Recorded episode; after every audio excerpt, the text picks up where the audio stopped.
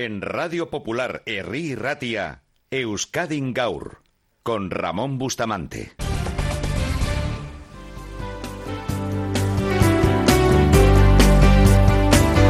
Saludamos a Joseba Azcárraga, él es portavoz de la Red Ciudadana SARE. Señora Azcárraga, saludos desde Radio Popular, Herri Ratia, Eguerdión.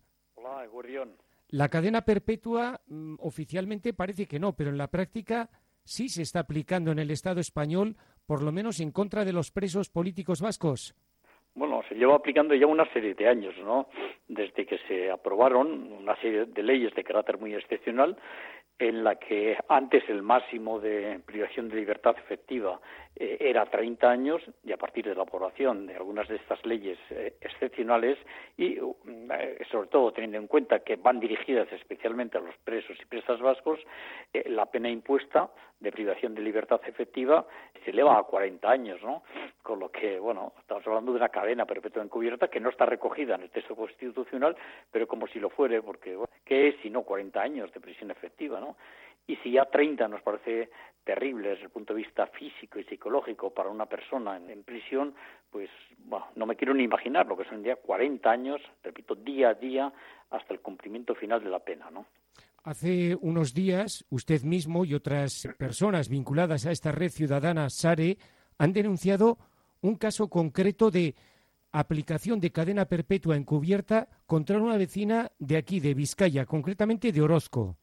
Sí, bueno, es el caso de Alay Charamendi. Bueno, Alay Charamendi, eh, yo creo que en su persona se concentra fundamentalmente todo lo que nosotros venimos considerando como vulneraciones graves de derechos, porque Alay Charamendi está condenada a ese máximo de 40 años.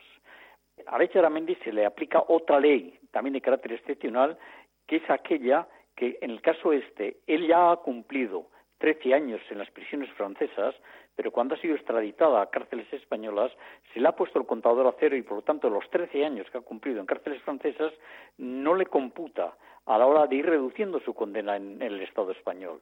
Con lo cual se unen esas dos cosas y luego se une el hecho de ser mujer y cárcel, ¿no? Porque cuando seguimos estando con unas estructuras carcelarias pensando fundamentalmente en los hombres, en la situación de las mujeres tiene un grado muy superior también de efecto negativo para sus propios derechos, ¿no? Con lo cual, en el caso de Aramendi se concentra todo, todo lo peor que puede existir desde el punto de vista de la vulneración de derechos.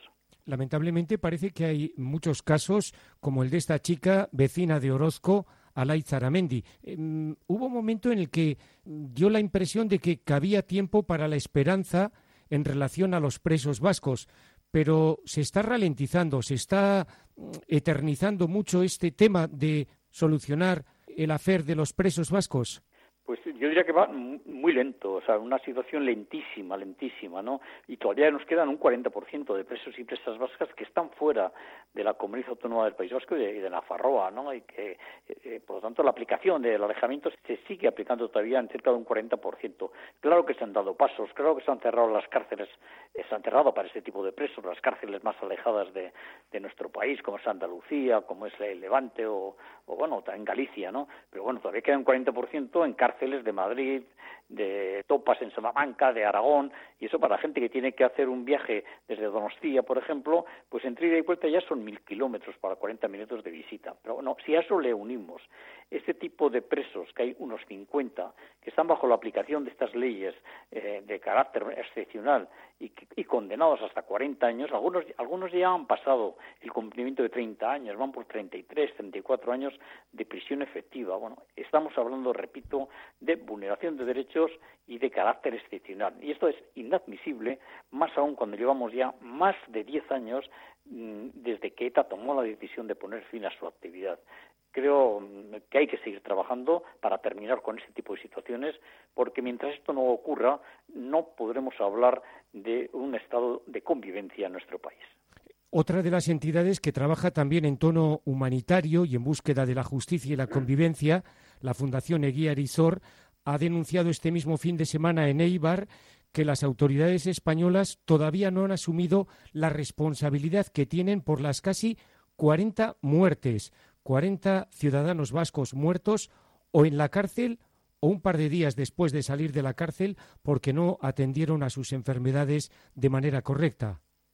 Que hay que felicitar a, a Sor por el trabajo que lleva de recordar ese tipo de situaciones. Han sido, son muchos, son muchos los que van muriendo en las cárceles cuando, si se les hubiera aplicado un artículo determinado podían salir en libertad y, eh, cuando menos, ser tratados de sus graves enfermedades fuera de los muros de la prisión. Incluso hay que recordar que hubo una directriz de instituciones penitenciarias de hace unos años, en la etapa del Partido Popular, pero que en la práctica se sigue practicando hoy, se sigue haciendo hoy, que es aquella que dice que solamente serán puestos en libertad si hay seguridad de una muerte inminente. No hay nada más cruel que esto, ¿no? A un preso presa con graves enfermedades y la ley les ampara para hacerlo, hay que ponerlos en libertad para intentar alargar su vida cerca de los suyos. Por lo tanto, la labor que hace Guías, eh, de denuncia de este tipo de situaciones me parece enormemente importante. Terminamos rápida y brevemente. ¿Qué le ha parecido el Ongui Torri que la mayor parte de los medios de comunicación han dado al rey emérito de España cuando aquí prohíben y persiguen los Ongui Torris mucho más humildes a los presos vascos que después de décadas salen de la cárcel? Usted, a un corrupto chorizo como este ciudadano, ver que hay ciudadanos que salen a la calle, le aplauden, le vitorean y tal, pues bueno, yo creo que ese es el nivel de los fascistas en este país, ¿no? Joseba Azcárraga, portavoz de la Red Ciudadana Sares, qué ricasco por atender a Radio Popular Herri Ratia. Ay, soy.